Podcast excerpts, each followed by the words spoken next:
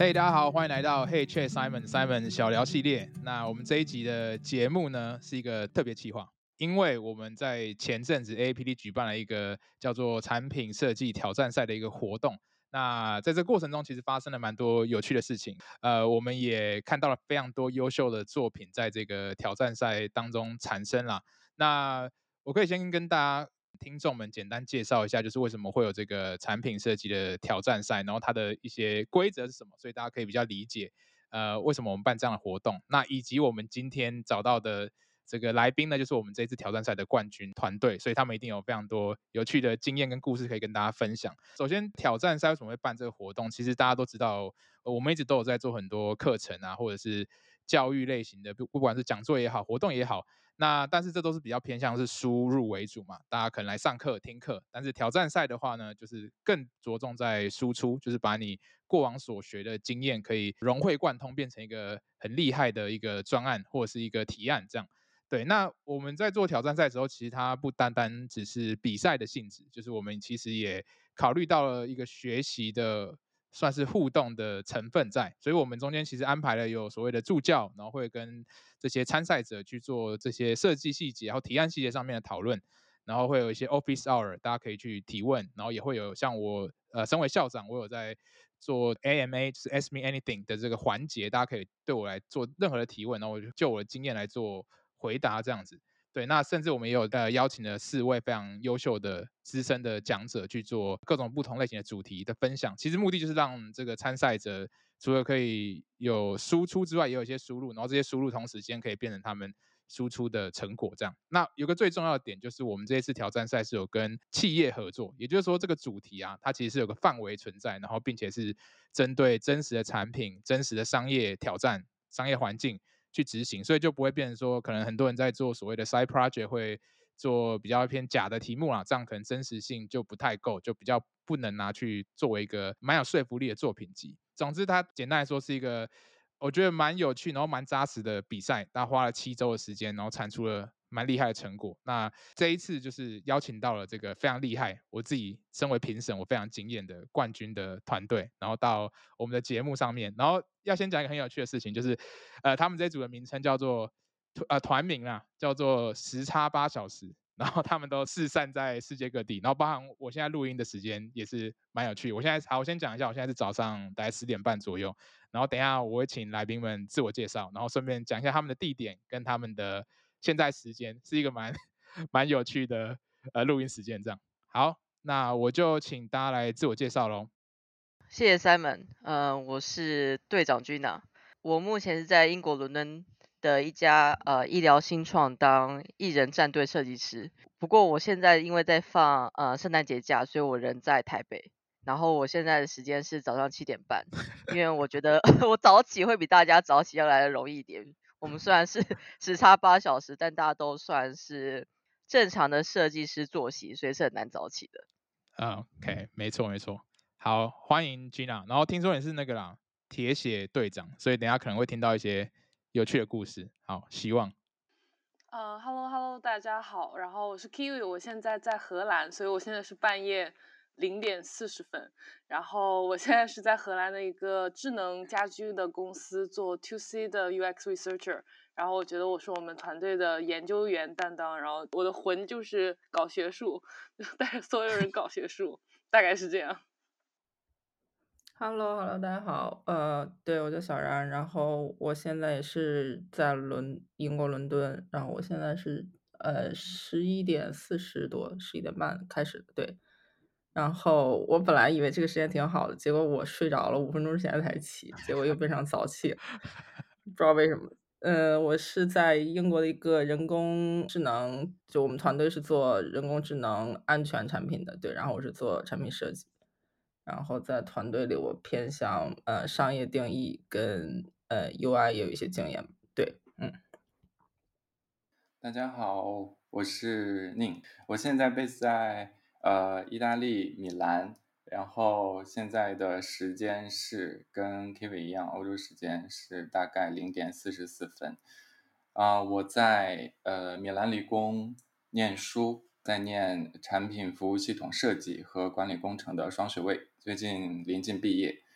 正在筹备自己的毕业论文。然后呢，近期因为久坐腰突发作，目前就是祈祷早日康复，顺利毕业。哇，辛苦了，辛苦了！这个是未来的职涯都会发生的，设计师就会久坐，就是可能要那个升降桌买一台，就会比较好一点。嗯嗯。大家好，我跟刚刚宁一样，我也是 base 在米兰，然后我们是米兰理工，同样双学位，服务设计跟工程管理的同学。我自己在团队的定义可能跟以前工作有一点相关吧。我之前在台湾也是在各个专案里面流连当专案助理，所以我现在就是变成团队的小秘书，连连老板出差来米兰玩，还要先带他出去玩，晚上再继续开会。辛苦辛苦，大家可以感受到我们这边是多么的国际化。我们有在荷兰、在英国、在米兰，然后现在在澳洲。对，然后就非常不容易啦，就是要敲一个就是可以录音的时间，真的非常的困难。所以我们就今天好好把握时间聊一下，就是冠军队伍这个时差八小时，他们在这次比赛中有什么样的经验跟收获可以跟我们分享。当然，我也可以从主办方或是评审的角度去跟大家分享一些我的观点。好，那我们就直接跳入主题了。其实就分几个阶段，就是比赛前，就是你们为什么会呃有这个动机来参与这一场比赛？然后以及当初是如何组队的，可能这两件事情可以稍微跟我们分享一下。嗯、我可以来分享一下，就是我们的组队的动机。其实起因是我看到呃这个比赛讯息在 Facebook 上分享，然后在甲方工作久了，其实我一直都很想做一个 side project，所以我那时候就心想是一个人做 side project 还是蛮蛮无趣的。那我因为我之前有跟然还有 Kiwi 有做比赛的经验，然后合作起来很愉快，所以我一直想要找个机会跟大家再玩一下。那当时因为比赛限制是要最少五个人嘛，所以我就呃 Cindy 也是我之前大学的学姐，那彼此之间认识，所以大家互相串一串，然后也趁这个机会可以认识了宁。所以我我觉得有点像是我硬把大家拖着，然后来参加比赛。那我参加比赛原因其实也是主要原因是因为 Simon 举办，然后很多优秀的评审团队还有助教团队。我会觉得作为一个在甲方的设计师，很容易就会陷到自己平常的业务里面，所以能够稍微跳脱出来，对我来说是活络筋骨跟脑袋的一个机会啊。然后我可以顺便分享一下，就是刚刚谈到五个人。那为什么我们是选五个人而不是六个人？其实最直接的原因是因为我当时在评估整个做设计流程的时候，我们不只是要做概念，还要最后落地跟完成整个设计。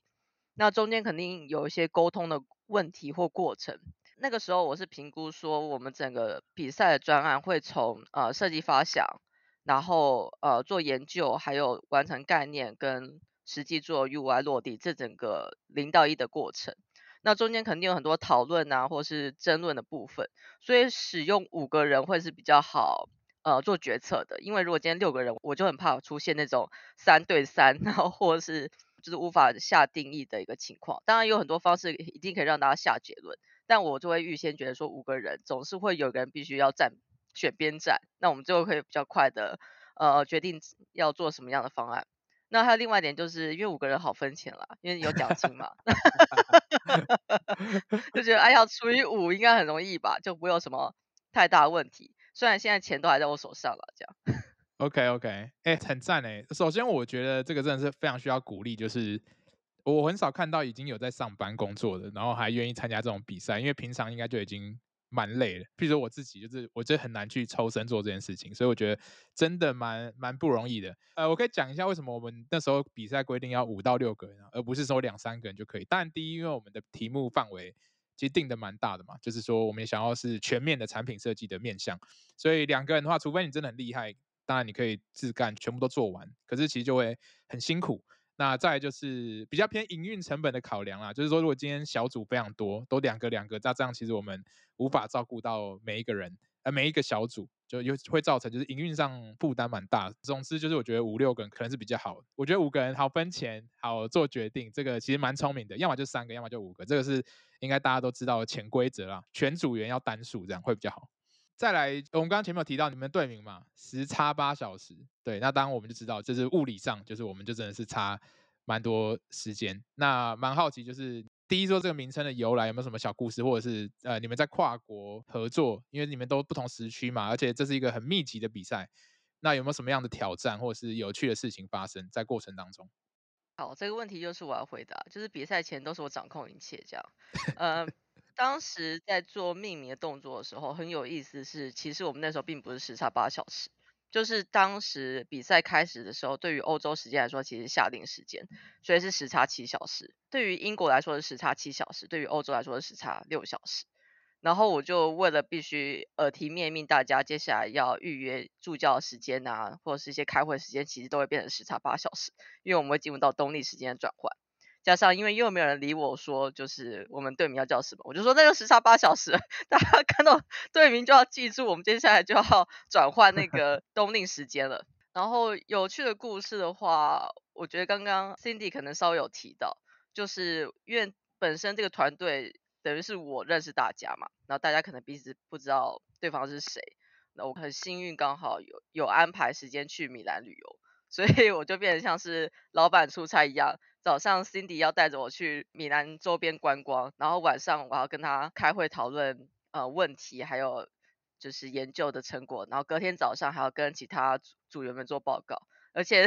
小秘书很贴心，就是老板在整理问题的时候，我想说他是还没起床嘛，结果没想到他去隔壁面包店买我想吃的早餐。哇，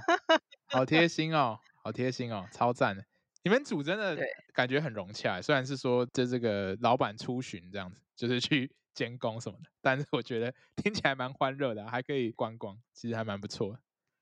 对，然后那个时候刚好因为到了米兰，所以我就有机会可以直接跟呃宁面对面，因为之前跟宁都没有沟通过。然后宁会加入团队，其实是因为 Cindy 的推荐。我当时就问 Cindy 说：“你有没有呃认识不错、合作起来很愉快的人可以加入到团队？”然后他对于宁的评价让我立刻就叫 Cindy 要把他加入团队。他对宁当时的评价是是一个做简报视觉非常美丽，然后性格非常好。而且任劳任怨的人，那我说哦，可以。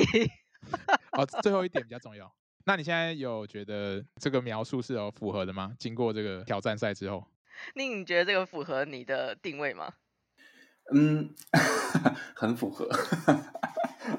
你怎么感觉好像有点被压榨的感觉？你还 OK？我 OK 啦，我 OK 啦。这次活动给了我很多的启发，然后也让我。想要探索更多的，就不光是这个视觉上的东西，包括前面的东西，也会想要了解更多。嗯嗯，那讲到这个，前面有提到我们是有三间不同的企业嘛，这个产品类型都还差异蛮大的。呃，不仅仅只是说产品主题不同，比如说他们现在在产品的阶段也不同，然后他们团队组成也不同，所以我们必须要去考虑到，呃，你的设计刚 Gina 有提到是否可以落地，这个事情很重要，避免过于天马行空。那你们当时是怎么去决定要做哪个主题？你们是做这个 swap，它是给这个所谓自由工作者还有这个业主之间可以做更好的合作也好，更好的去做媒合，甚至后面合作过程可以更顺利的一个平台。大方向是这样，当然里面有很多细节。那当时为什么会去选这个主题？另外两个主题，一个是公车，就是大众运输的 Bus Plus。那另外一个是 Teachify，是一个给创作者使用的贩售自己的数位商品、知识型、内容型的产品。对，那为什么会选这 Swap 这个主题？呃，我们当时选择主题其实非常有意思，因为呃，Simon 这边在主办方有执行一个活动，就是让厂商能够自我介绍，然后讲他们的产品的目标，还有期望从团队中看到什么样的成果嘛。呃，那时候其实也是我们小组的第一次开会。等于是我们一边就是看直播，然后一边做讨论，所以我们之前是完全没有破冰过的。像是 Kiwi 跟然，其实跟 Cindy 还有大漠都没有合作过。那我自己蛮喜欢那次会议的，主要是三次的厂商发表完之后，我们小组内部就进行我们自己的破冰，就是直接讲说，OK，今天我们就三个厂商，那第一个可能是 Bus Plus，那大家的看法是什么？其实我觉得这是一个很好。就是从设计师的角度去认识组员机会，因为你会看到大家怎么分析问题，去怎么理解呃客户他传达的概念，然后当然也是很好的，就是注意到每个人的呃发表跟沟通的方式，比如说有些人可能会比较沉默，或是会等着大家的意见之后再做呃自我意见的发表，或者是有些人就沉默啦。然后那时候我就会 cue 他们，就会说，哎，那几个要不要讲话一下？为什么沉默啊？不讲话我们就不推进。这样，那我觉得因为就是强迫大家都发表了自己的看法，我们就在选择这三个厂商的过程中，其实很顺利，就发现大家的决定都蛮一致的，选择 swap。嗯，那这个可以回扣到就是我当时谈到说，就是产品落地这件事情。我在组队的时候，其实跟大家有很明确的，就是讲，就是这个目的就是期望可以做一个完整的 side project，而且是有合作厂商比较具体的一个的背景，然后加上因为我们组内有两位算是学生吧，所以也希望可以让作品集可以增色不少。因为有时候在那个大学环境里面，虽然教授会指派一些呃专案给你做，但事实上它还是带有一些学生气吧，就是很多时候都是设计师拍脑袋做解法。那是不是能够落地有很大的疑问，所以透过这一次比赛机会，其实也帮助我们组内两位学生稍微的感受一下，就是实际真的要搞 业内落地专案的时候遇到哪些困难。嗯，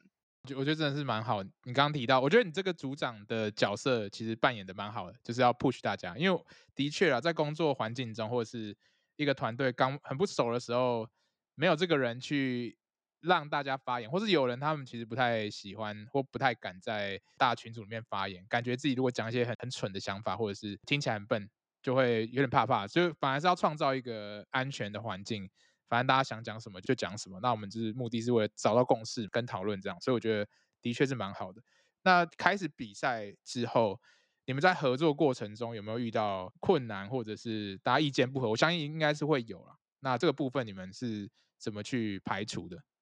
嗯，我这边先讲我的角度好了。其实我觉得没有大分歧，主要是因为今天在团队讨论的时候，如果你有提出意见，如果你没有办法把这个意见说清楚，第一个为什么你要提这个意见，然后它带来的影响是什么，我就会叫他重复再一次。我就说我听不懂，你再说一次，或是我不接受，你再说一次。就是我一定要让呃组员你有话想说是有理由的。就是当然我们在闲聊是大家彼此间很好，但是涉及到专案，就是我不希望出现那种，呃，我今天只是想反对或是反对，或是我其实还脑袋还没有想清楚，然后就提出让大家很困惑的方向。我觉得也很重要，是当然有问题或是有想法，就是讲出来是是很重要的。所以我觉得以组长的角度来说，我都会尽可能希望帮他们厘清，就是脑袋乱糟糟的思绪。因为有些人是他确实有一些不错的想法，但他讲出来跟实际想的是不同的事情。我就会说，那你的意思是 A B C D 吗？还是我理我听到的其实是 X Y Z？那我们就要先先厘清他传达的意思是不是我们能接受到的意思。那我觉得这件事情如果呃做明确了，其实大家都可以认同是 OK，我接受，或者是彼此之间认为说好，我们可以更改这个方向。所以对我的角度来说，我不会觉得有太大的分歧。当然，可能是因为我们本身的性格的媒合其实还不错，所以这种困难就比其他组少很多。嗯，嗯，再看看其他组员有没有从 不同的角度看 我压迫他们这件事情。我想到了，对，我们之前那个课程开始之前，我们是二零二零年的那个秋季入学的英国的硕士，然后当时刚好是新冠疫情刚刚开始发作，然后我们全部转换成线上，我们是那一届。呃，唯一就是从开始可能接接近结束都是开始做线上合作的，所以我觉得就是线上合作这件事儿，当时可能我们老师也做了很多探索。当时有一个老师给了我们一个方法叫 user menu，就是嗯、每一个人分入到某个小组之后，你拿到一个就是 menu，填入你自己的，比如说我是谁，然后我能为团队带来什么，我是一个怎样工作习惯的人，我是一个 morning person 还是一个 night person。我是比较习惯怎样接受 feedback，你要直接跟我说，还是你需要委婉的跟我说？然后对我的擅长是什么，包括其他的一些东西。我觉得那个东西虽然是一个很小的一个小工具，可能只是一个我不知道算是一个破冰环节的一个一个辅助工具吧。但是当时我们做的时候，我自己也没有这么强的感觉。但直至整个硕士课程结束，包括至今我上班之后，其实都会在团队里推这。大家也用这个事情，因为就是会跟新的人合作，然后怎么产生信任，怎么合作更顺滑，其实就是需要一些前期的了解。然后你可能如果没有这个工具辅助的话，你可能加入的时候你会很难去真实的表达。我其实是不太想听很直接的回答的，不好意思，或者是我其实早上十一点之前都找不到我，对，然后，所以我觉得有了这个东西会让大家更好的去合作。嗯，这个的确很重要，而且可以分享一下，就是我们 A P D 团队啊，其实我们现在有十几个人，然后都是全远端，完全全远端，很多人我可能都还没。遇到过，就是可能要每年回台湾之后才会见到新伙伴。然后我们的确在 onboarding 的时候也会有一个类似这个，我因为不知道它有一个英文叫 user manual，但我们就叫做与我合作说明书、与我工作说明书，这是我们中文的说法。那基本上就是跟刚讲一样，是差不多，就是说，哎，我的个性啊，我喜欢的沟通方式，我不喜欢怎么样的沟通方式，或是我喜欢跟什么样的人合作，这个都会写得非常清楚，就有点像一开始就先把。大家的底线啊，或是规则地雷先摊出来，那大家就可以尽量避免去踩到那个人的底线，就合作上一定会比较顺。好，那再我觉得一个很重要的点就是这个 design process 设计的过程，因为这个题目其实蛮大，应该说可大可小，看你们怎么去定义。就因为一开始在办的时候，有很多组别会提出说，诶，那我这个 scope 到底怎么样，范围要怎么样啊？然后。可不可以做这？可不可以做那个？然后我都会用一个比较打官腔的方式说：“你可以自己决定，因为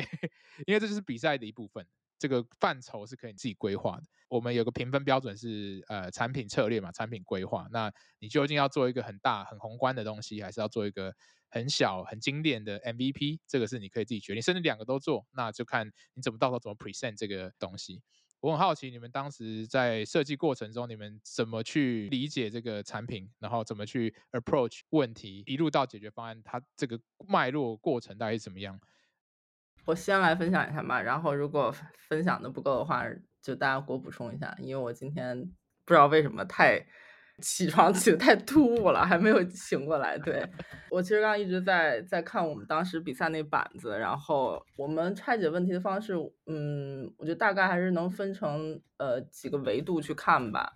就是当时从我们那个比赛 Millboard 也能看到我们当时那个思考思路。其实我们是从嗯、这么几个维度吧，比如说这件事儿的。呃，社会价值，然后这件事儿的商业价值，然后这件事儿的用户价值，然后最后可能会考虑一点我们自己的团队价值，因为这毕竟是比赛，这不是，呃，你接了一个甲方的任务，或者是你不得不在 in house，你不得不做这件事儿，所以我们可能也会考虑到一些我们团队想做的一些方式，然后根据这几个大的维度，然后再去思考，嗯、我们能做一些什么事情。对，先给自己一个比较大的范围，然后画一个框，然后在这个框里去考虑，哎，我们接下来能做什么？我觉得这是第一步吧，算是去看 swap 这件事情。我跟 Gina 吧，或者是 K V，我们仨可能因为有些工作经验，所以我们当拿到 brief 之后，应该是比较习惯性的思维，就是先去，因为觉得这些问题可能会很大很笼统，特别是这种嗯与。新创公司合作的这种项目吧，可能创始人他们其实给的问题也会很大，他不会直接说我，哎，我今天就想做一个功能，然后他会说我有一个设计方向，然后我们基本上就是，如果把它想象成一个汉堡的话，我们那个最大问题就是那个汉堡，但是把这个分成了几个，呃，它可能有芝士啊，它可能有番茄酱，它可能有肉片，然后就是放到那个维度里，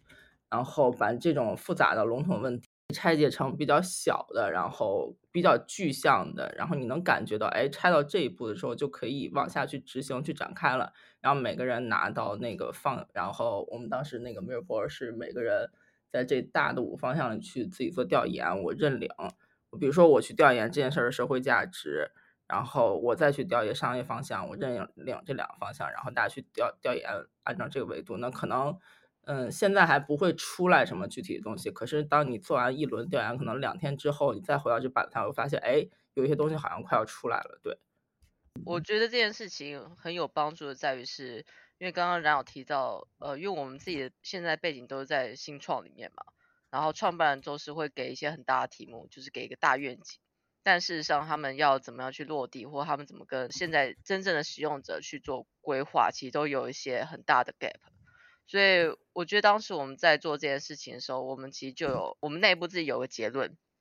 就是不管今天有没有赢得比赛，我们都期望最后做出来的产出是真的对厂商有帮助，而且让厂商会愿意跟我们继续合作的。所以在整个从分析，然后再提出解法过程中，其实我们跟厂商的合作也很密集。因为我觉得这不是设计师自己拆解就完事的事情，就厂商也必须在这个过程中，他必须知道说我们这样子去切入他们的产品是不是真的符合他们的愿景跟需求。嗯。我觉得就是设计过程比较有趣的拆解问题的点，可能是在于，因为大家都是有被社会毒打过的人，然后 有了工作经验之后呢，可能考虑的点会相对来说更全面一些。就比如说，我们也会去考虑可行性方面的点，或者商业方面的点，或者是呃，当我们来做出这个决策的时候，除了设计师以外的其他人会怎么想，会怎么做。所以呃，在这个点上，我觉得可能是我们拆解问题上做的会好一点的地方。了解，我觉得你们刚刚都讲到一个重点，就是在定义问题的过程当中，会一直去考虑到可行性，或者说这个厂商就企业这边的观点。毕竟设计不是一个人自己做开心的嘛。就你们这一组会在我们评审眼中啊，感觉非常不错的，有一个很大原因就是你们一开始有一些比较广的视角，但是你们最后收敛出来的东西就是非常的聚焦。然后看起来就是一副非常可行的样子，我可以从厂商或者企业角度，就是说，哎，这东西应该做得出来，然后也都是合情合理，make sense。这个可能会远比说你做一些很创新的东西，至少在这比赛的范畴下还更有价值、更有说服力一点。所以我觉得，就是你们可能在过程中就一直有把这件事情考虑在你们的流程里面，最后的产出是非常有说服力，这是我觉得还蛮不错的地方。那你们有遇到挑战的部分吗？比如说时间方面啊，或是？能力有限，然后就是我刚刚讲，虽然收敛最后出来看起来不错，但你们收敛的过程有没有什么比较挑战的部分？嗯，这个我可以来聊一聊，因为我感觉就是在收敛的过程当中，特别是在选解决方案的时候，其实当时是卡了比较久的时间。呃，然后我们当时也是有去找到 swap 厂商来跟我们一起进行分析，而且当时呢，可能整体来说我们在前期的研究和呃，方案选择上花费了很长的时间，到最后 UI 只剩了一周多了。就是初赛的时候，当时我有一个很明确的想法，就是如果我们前面的研究不打实的话，可能后面会做的比较，就是定一个方向很容易，但是做到后面可能就会比较虚。所以说当时就想了很多不同的办法，包括我们有用到就是商业讲座上讲的那个北极星指标和那个 weighted lines，就是一个表格一样的东西去算，然后我们自己有内部的投票。然后当时我们就聊说，我们内部投票那就是设计师之间互相投票，可能它不太有实际的效应，因为我们在工作的过程中，实际上很少遇到过有做决策的时刻。因为你总是会有非常非常多别的 stakeholders 来影响你，所以我觉得这一步还挺关键的。最后呢，其实最核心的点就是我们还是考虑了一个是短期和长期的可行性。就比如说我们当时其实有一个我们非常喜欢的另外一个一个提案，就是用 AI 来做一个语音助手，然后可以来展现就是接案者的一些个性特征。但是因为时间关系，最后就没有完全做出来，就只是做了一部分作为我们的展望。所以就选择了更可行、更切实、马上就能做的这么一个点。我觉得其实最大的挑战就是时间短，就像 Kiwi 刚才讲的，我们为了减少后面推翻重来的这个风险嘛，花了很多时间在前面确定方向、研究市场、可行性分析啊这些，然后到初赛前 UI 的部分就是做到了可以用的程度。然后初赛结束之后，看到大家的完成度，我们其实组内倍感压力。然后我们接下来就是奋起直追。不过，不过也确实，因为我们前期研究的比较透彻，然后还好我们后面能追回来。嗯，哇，这个蛮有趣的。我觉得就是这个也是一个比赛很有趣的点，就是很强烈的同才压力。就是为什么我们会有这么多，比如说助教也好，然后企业合作。就是如果我们今天只是纯比赛啦，就大家就是闭门造车，自己就是 working silo，那有可能大家产出来的东西就是强者很强，弱者很弱，就可能不会有这么精彩的，就是一个良性的竞争啊，我觉得，所以这个其实就蛮好的。我相信就你们在做研究做得很扎实，是的确会帮助到，因为研究做得扎实，也就代表决策速度会快，所以你也不用再纠结一些哦后面一些很小的细节，你可能就是整个方向是很清楚的。对，所以这蛮好的。讲到这个，就是因为刚刚都有提到跟企业合作部分嘛，原本其实是没有企业合作这个环节哦，还好我有坚持一下去做这件事情，因为其实第一次要找到企业也蛮难说服他们要用这种形式跟我们合作，但是很惊讶、很意外是他们的互动率都蛮高的，跟这些团队的互动率，其实他们都是我过去合作的对象或是朋友，所以就可以刚好这个机会邀请到这些企业。对，那我蛮好奇你们在跟企业合作的过程中，这个对你们来讲是一个帮助吗？还是是一个阻力？嗯，其实我们跟 Swap 的沟通一直都蛮愉快的，就是大家都还蛮知道自己要干什么。当时我们一开始还没有做接触的时候，有点忐忑，主要是因为我们前期研究花了不少时间，还没有机会跟厂商直接面对面沟通。但事实上，按照工作逻辑，其实在我们做任何研究之前，我们应该先跟厂商做互动。我觉得也算是我们做的很好的一件事情吧，就是我们很厘清了自己现在的状态是什么，然后有什么资源需要从厂商那边获得，所以我们做了一个蛮正式的自我介绍。那这件事情，我觉得我跟我们的厂商 Swap 的 Jeff 聊过，他其实蛮喜欢我们这么做的。Swap 并不是只有跟我们做合作嘛，他们也还有其他组别也要做沟通。我不知道是因为大家其他人之前跟厂商没有沟通过，还是都是学生，所以相比之下，我们这组做的准备还有自我介绍的方式，其实嗯，就比较让厂商可以节省时间。第一个了解到我们是谁，我们为什么要跟他们合作，然后我们有什么需求希望他提供，然后我们期望接下来跟他们的互动模式是什么，这几点比较清楚的给 Jeff 知道之后，其实也帮助我们后续不管跟他做。呃，深入的访谈或做 workshop，彼此之间都有一些共识，就知道我们这个团队的风格是什么，然后希望他在跟我们互动的时候是用什么角度来跟我们做沟通。我觉得我们从一开始继续的自我介绍啊，就给 Swap 树立了一个我们非常有要拿钱，然后企图心也非常强的形象。然后当你把这个风格贯彻到一个极致以后，它其实的效果是完全相反，就是。Jeff 反而突然变得跟我们很亲近，他就说：“哦，你们这样子问我，然后你们还安排什么最后五分钟组长出来跟我拿资源，我还突然以为我现在是又要面临那些创投还是投资者，然后就整个氛围，可能我们原本要打造的很认真，但是氛围就变成另一个极端，变得非常亲切。然后之后我们也是把他邀进了我们的小密室嘛，在里面，然后他也是跟我们分享的东西越来越多。”感受很像，就是当你在跟 NPC 讲话，然后可能讲出了一些关键字以后，他就会开始吐他接下来的东西。他可能原本手上就拿着这么多资讯，其他组也可能开头的一些问候是差不多，但是他们没有切到这几个关键字。然后我们只要跟他讲了一样的语言，他有了共识以后，他就把他接下来或是他已经做过的事情都吐出来，都吐在我们的小密室。嗯然后还把他的工程师啊都拉进来，然后说你们要的东西，他这里都会给你。就觉得反而变成了非常和蔼可亲的帮手嘛。然后当然啦，这些道具开出来，副本也变多了。但是反正他的角色就已经在我们的游戏里面，所以决策的时候啊的邀请，或者是在过程中持续的一直给予帮助。我觉得这些都让我们可以打得更准，然后更稳。哇，这个真的是很好的案例分享，就是我真的蛮蛮开心看到，就是互动过程是这么紧密，就是所谓这个 engagement 是是非常的高，然后这个的确会帮助到你们产出，就更当然更贴近呃企业端这边的想象。为什么当时都是找新创？当然，第一是大企业很难找到真的大企业的主，这个就是里面的领导者或者是老板参与这样的挑战。可是新创的好处就是他们真的弹性非常大，甚至就是我们都真的都找老板嘛，就是直接找可以做决定的人，然后他们可以分享什么样的资源，然后可以找什么样的人来帮你们，都是他们一声令下就可以直接很快就搞定了。所以这对于你们在迭代的速度、进展的速度一定是快非常多。当然，我真的很感谢他们，就是真的。很愿意去分享这些东西，甚至有些都是甚至已经非常企业核心的商业机密的东西，他们也都很愿意去讲，所以我觉得这真的是蛮不错的。我刚刚前面有提到嘛，我一开始在规划这个比赛就没有把它想做的这么竞争性质这么激烈，一定是有竞争啊，良性竞争，但是它中间会有很多的学习啊、辅助的过程。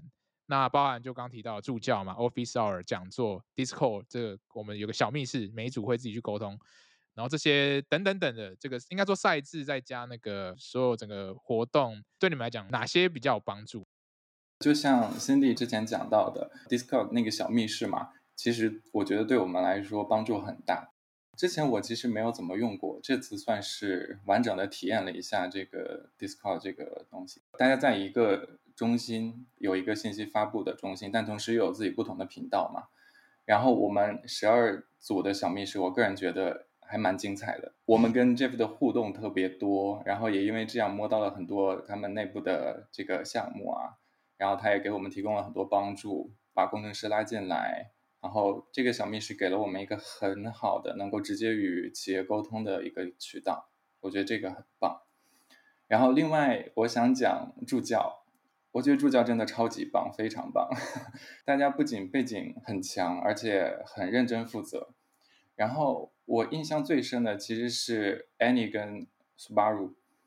他们真的提前准备的非常的充分，给我们很多很多建议啊、方向啊。包括之前，比如说搞那个共创工作坊，还有包括我们怎么开始做设计，从 key moment 开始啊，怎样怎样的，都很棒。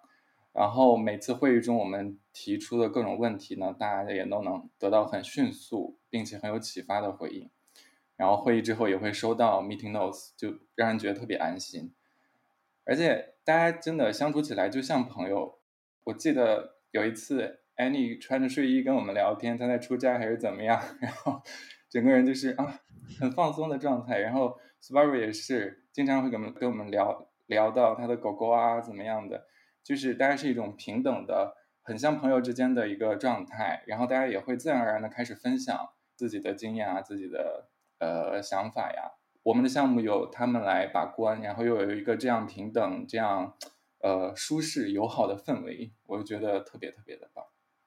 这个助教团队是我们精心挑选过，就这不是官腔，这是真的。就是我们觉得这个助教好不好，会很大程度影响到大家产出的成果。所以其实这都是有，虽然我们跟他们是专案性质合作，但是我们都会面试啊。然后面试聊的也不是说纯粹能力或经历，会聊他们的个性啊，他们想法，沟通上，如果觉得可能气场文化上不太合。对，因为其实大家可以感受到我们在办活动的一种风格吧，或是我们想要营造的感觉，这个有点难以言传，只能只可意会。对，但是我觉得大家可以感受得到，那这个东西就是我们在找人的时候会找一个，也是一个 culture fit，大家互动上会比较好。当然他们很强，实力没话说，这个我也是觉得很重要的一点。我想稍微补充一下，那个就是我觉得那个 office hour 这个机制特别好，因为我们确实太需要这个 office hour 了，因为我们那个时差问题。然后我觉得整个大赛就你们办的，对，就是这些东西的设定，我觉得很难相信这是第一届，就是你们办的产品设计挑战赛。因为我们我跟 Kiwi 跟金娜都一起参加过，嗯，我跟金娜已经参加过两个以上的比赛了。从主办方角度有很多，他们自己都规则呀东西都很乱的情况，就是但这里完全没有发生。我觉得所有的这种机制设置都特别好。感谢感谢。这算对我们的肯定了，对，但我们其实后来去做一些 retro，也发现很多可以在第二届可以再改善啊，再优化的地方。因为我们在今年的年中的时候，五六月的时候也有办一个叫做 UI 的实战营，然后它其实在至少在社群机制或者这种助教辅助系统上，或者是 Q&A 的环节是蛮接近的，但性质不一样。但是我说有很多通用的模组是可以套用，所以也不能说是纯粹的从零开始。办这样的活动，我们有一些底基础在，这样对，所以我觉得这个也蛮重要。那我们还是会继续再再把它调整的更好，在明年的时候再继续办。当时我们有一个闭幕式，就是大家就是发表他们非常厉害的作品。我不知道你们当时知道你们自己是得这个呃第一名金奖的心情是什么，然后以及你们自己觉得听完其他组的分享之后，你们觉得你们赢过其他组的关键是什么？我在听其他组的时候，我当时就有一个偷偷摸摸的想法，就是我觉得我们可能赢了，因为因为因为因为因为我们在老实哦，没有，因为我因为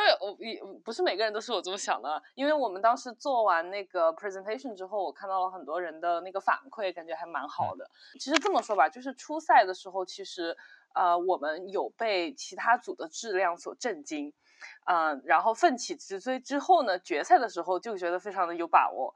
然后，然后，嗯，然后反过来说，就是为什么可能能赢吧？啊，我觉得可能有几点吧，就比较重要的一点就是团队合作，因为我觉得我们从头到尾真的没有什么摩擦。然后中间有做非常多的心理测试什么的，就各种各样的测试，然后发现五个人都是非常不一样的人，但是就能就是一起一起工作，就非常适合 collaborate 这样。所以我觉得在这上面的 friction 真的还蛮少的，就非常的舒适。还有一点就是可能也是商业 sense 吧，就是有过工作经验之后呢，嗯，我们可能对商业上的东西会有更有把握，同时会有更多的人脉。就是当我们在选择接发案方的。呃，受访者的时候，我们是两方都有啊、而且每个人都找了三到五个，上至那个 B 站大博主，然后下至什么呃街头乐团，呃演奏家，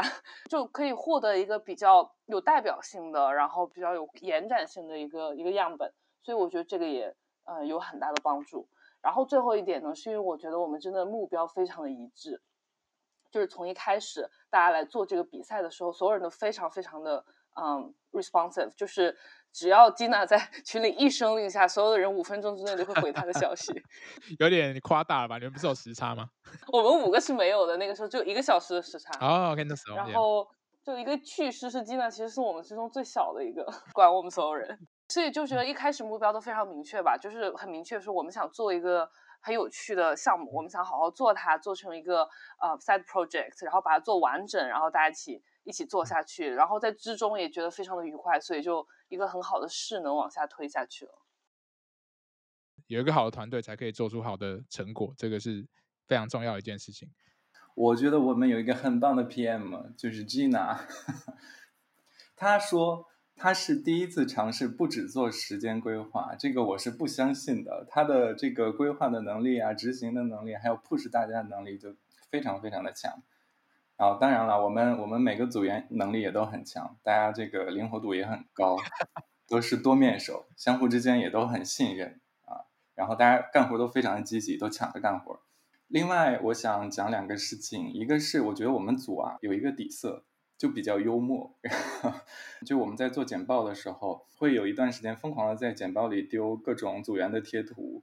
然后这个时候 Kiwi 好像是 Kiwi 讲了一句话，就要用最幽默的态度做最认真的事情，然后我觉得这个可能是我们组的一个底色。然后这个项目我们玩的很开心，一般这个过程中大家都很 enjoy 的项目，结果都不会差。另外，我想讲关于 storytelling 的部分，我们做的这个东西啊，就是呃已经很硬了，法律啊、合约这些，我们在访谈中也发现了大家其实很难看懂这个法律条文，所以说人话这一点。就是不仅在我们的项目中很重要，然后我们也把它带到了这个简报里，贯穿所有，包括我们学校的呃经验呐、还有大家工作经验啊，也能够让我们比较能够清楚地抓到重点，舍掉什么，强调什么。您分享的非常的棒，然后这个也是从我评审的角度去观察到，呃，你们这一组的简报跟你们在叙事的结构跟。其他组别差异非常大，那就是也就是说你们是有跳脱出来，然后我觉得很喜欢你们的那个哲学啦，用幽默的方式去做很认真的事嘛，我有点忘记，对，应该就是这种这种概念，因为其实大多数人在做这种东西就是很很认真、严肃 present 东西的时候，就是一个要么按部就班啦，就是哦我做这个，然后再做那个，然后最后这是我们结果，然后可能最后的成果是很 polish，很多组他们的成果是非常 polish，非常。那个精细度很高的，也许你们精细度老，我必须老说可能不是最高，在可能产品啊 UI 上呈现。可是我们在看整体嘛，我们不是只看最后。你们在整个 storytelling 上面可以看得出那个心思非常多，而且不只是简报上的，在你们最后做这个 presentation 的时候，呃，你们在描述的方式就很很好笑。我我印象最深刻就是你们在做 prototype demo 的时候，大家在 demo prototype 的时候就只是。哦，你点了这个这个画面展开，然后下一步下一页怎么样？可是你们是带入这个人设，就是有一个 persona 在里面，然后是用他的情绪，就等于是你们把 user journey 视觉化，变成故事化，然后你们就是真的就是那个人，你们还有一个自己的名字。这其实是一个拿捏啦，界限的拿捏，不是说你要完全就搞得很 funny，但是在一个很认真的架构上，然后再最多添一点有趣的笑点或什么，我觉得这个是会。很棒，画龙点睛的部分，但前提是你的 foundation 是要好的，不能说你就是架构很乱，然后一直在讲一些似有若无的东西，那就就不太好。对，所以我觉得这是你们真的跟其他组拉出很大差异化的关键。虽然这不是评分标准，可是我我觉得这是主观，我觉得它多少影响大家对你们这一组的观感，所以这个还蛮重要，可以给任何其他人想要做 presentation 可以学习这样。OK，那最后就是比赛结束。那个最大的收获或启发是什么？就对你们而言，最直接的感觉是就学以致用。其实整个过程中跟我们学校学的，其实对产品设计理解都是一样的，只是你怎么把它在短时间浓缩，然后跑得比学校给的 project 还要远。很大的一个 关键也是从组员之间、同才之间的学习，可能 Gina 会。逼迫我们要有逻辑的讲出我们的想法，不然就是作为 ChatGPT 的他就会一直复述说：“你的刚刚是要讲这个吗？”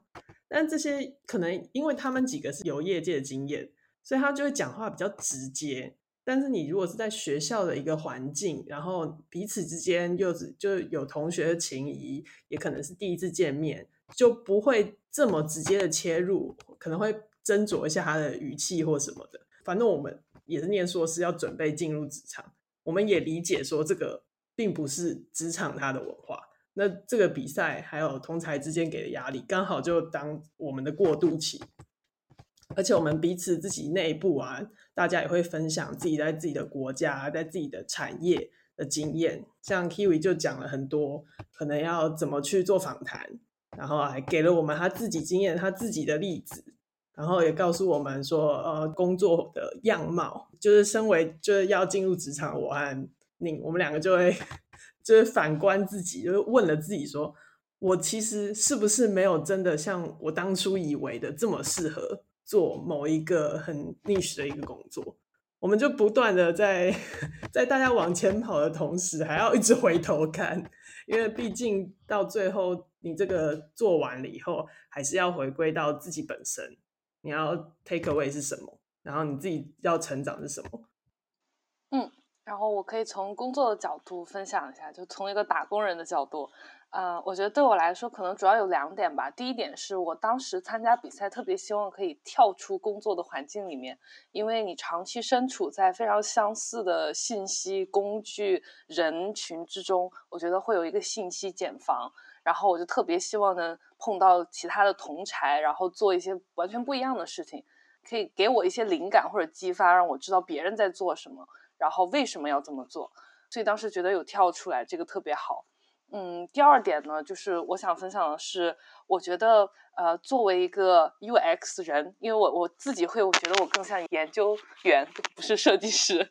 嗯，我觉得是有一个打怪升级的过程。然后可能打怪升级的过程之中呢，最后你是走向晋升或者是爬梯之路等等。我觉得在这个过程当中呢，你就要去点你不同的那个技能树，然后组织你自己的那个雷达图那种感觉。然后在这个过程中，我其实觉得，嗯，就是参加这个比赛，它可以让我发现，哦，原来我这个雷达这个点还没有往前推，哦，原来我在这个点上已经做得很好了。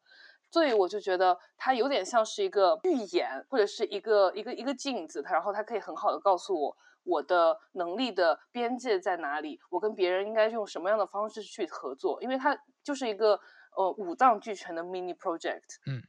就会有这样的感觉。所以我觉得呃在这个点上收获真的还蛮大的，就是可以很全局的看我的能力数是什么样的，怎么跟别人做配合，我的下一步应该怎么做。所以我会觉得这样的 A P D 这样的比赛特别适合有更明确目的的人来参加，就不是为了参加而参加，而是比如说我知道我参加是因为我想获得一些特定的技能，或者是我想做特定的 networking，或者是我想补充我的作品集等等。所以我觉得只要你的目标是明确的，然后你的同产、你的一个组的组员，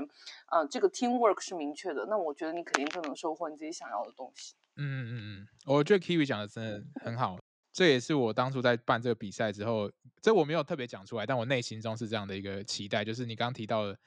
探索自身的能力的边界这件事情，就是可能有一些你潜在能力，啊，比如说大家刚刚那个 Ning 有说那个 Gina 不相信他第一次在做什么时间管理，可能他可能本来也也许他意识到，也许他没有意识到，但是他自己本身就是可能有这样的一个能力在没，也许之前没有被发掘，但是刚好在这个场合上用到了，而且用的非常的极致。就没有人说你设计师只能做设计嘛，你可以同时设计师可以是 PM，你可以去写程式，如果你想要的话。就是我觉得有时候我们会过于限缩我们自己的这个 title，然后就去定义说我们是谁。你当然你可以是很偏研究员的设计，或是你很会做数据分析的设计，你可以有任何的名词加在你的这个 title 上，甚至就没有，你就是你什么都可以做。对，所以我觉得这个是蛮重要，有点在探索自己究竟是谁，这个又是属于自我定位、自我认同的地方。这尤其是很多刚开始进入这个领域的人会很迷惘的的状态。因为我自己也很多 MT，所以的确他们就是一直在往前看，然后又想一下我过往的经验怎么连接到我的未来，这个就。的确会需要一点过程。那这个比赛也许是一个，就是它会反射出你的状态，然后也许这个状态是你自己看到的，也有可能是别人从别人眼中看到的你，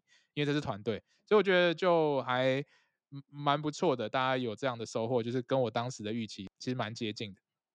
那呃，我们今天聊蛮多的，我觉得这都是很棒的分享。那可能有些听众可能无法像我们现在聊这么深刻啦，因为就是觉得。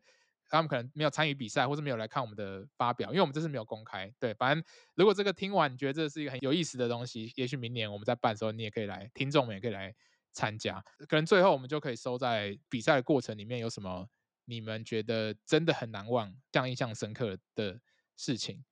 我可以先来讲，我们有很多就是突然的团建活动，在我们小组里面。记得某一天本来是要开会。还是什么的，但是我的那个 WhatsApp 麦克风就失灵了，没有办法跟大家聊天沟通。然后大家说就转移到 Discord 聊天室，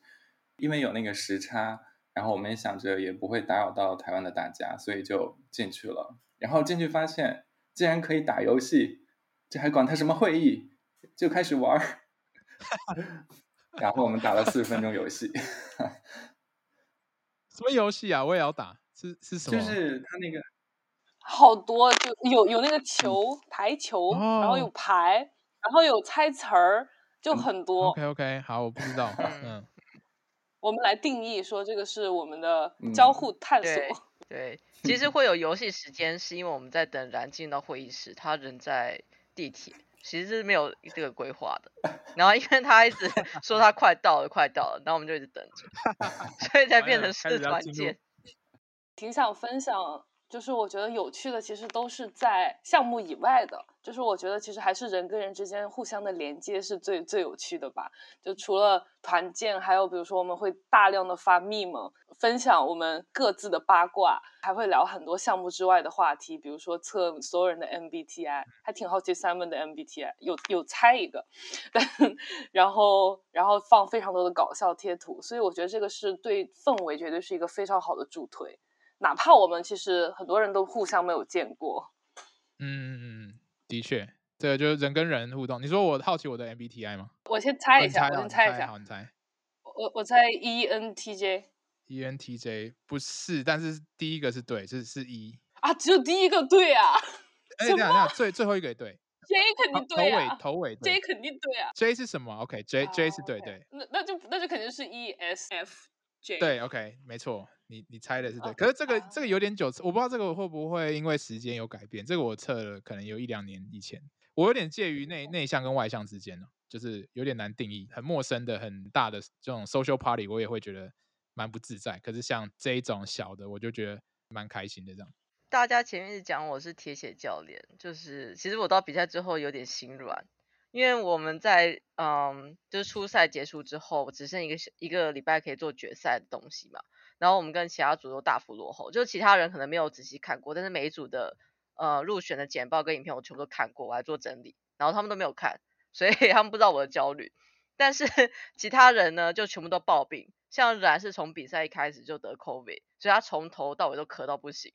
然后那个宁跟 Cindy 他们两个就身体很差，然后果不其然的在做礼拜也是突然间得流感还是什么的，就也是暴病，就在咳。然后 Kiwi 好像是得流感吧，就是冬天到了嘛，换季什么的也在咳，然后就是整组都 身体很差，就说我没有生病，然后我又不好意思，每天就传讯息问他说，因为我们每天晚上都要开会，我就不好意思，就是说一直一直 push 他们，我就只好就是今天没有 push 你，明天再 push 这样，但是这样可以才可以体现出你的铁血，因为你是一个一一两点睡觉，起早上七点钟起床，而且还从来没有生过病的组长。对，蛮好笑。每天开会，我真的蛮惊讶的，好可怕。但是就的确反映到你们的成果嘛，因为我们这节目叫 No Shortcut，没有快捷键嘛。如果今天有个快捷键给你，你按一快捷键，你可以到一个地方得到一个你想要得到的东西，或做一件事情。你的快捷键是什么？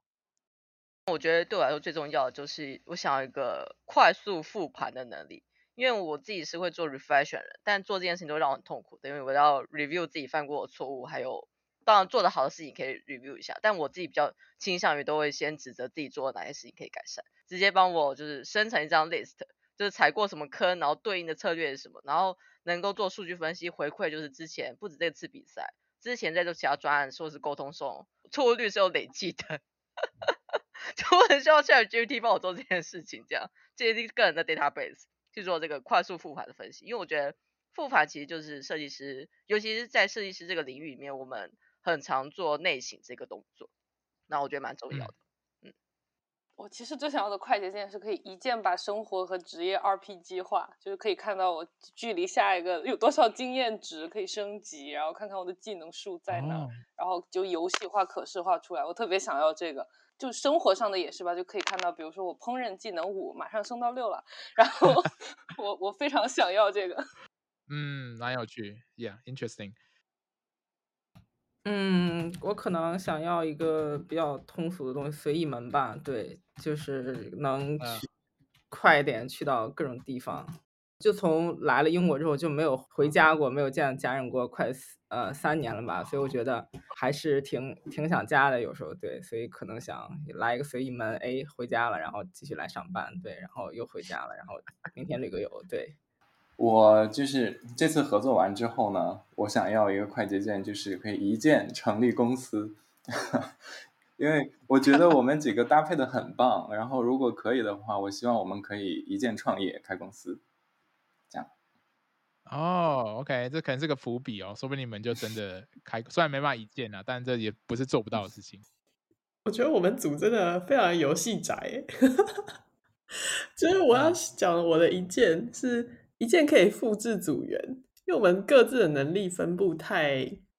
太完整了，所以我很想要变成就是卡比，我就只要我现在要催别人，然后我就只要吞居拿我就可以变一个超强 PM，然后我现在要做 research，我就吞 Kiwi。然后我要做 visual，我就吞染跟吞宁，在哪个阶段我就有那个能力，这样子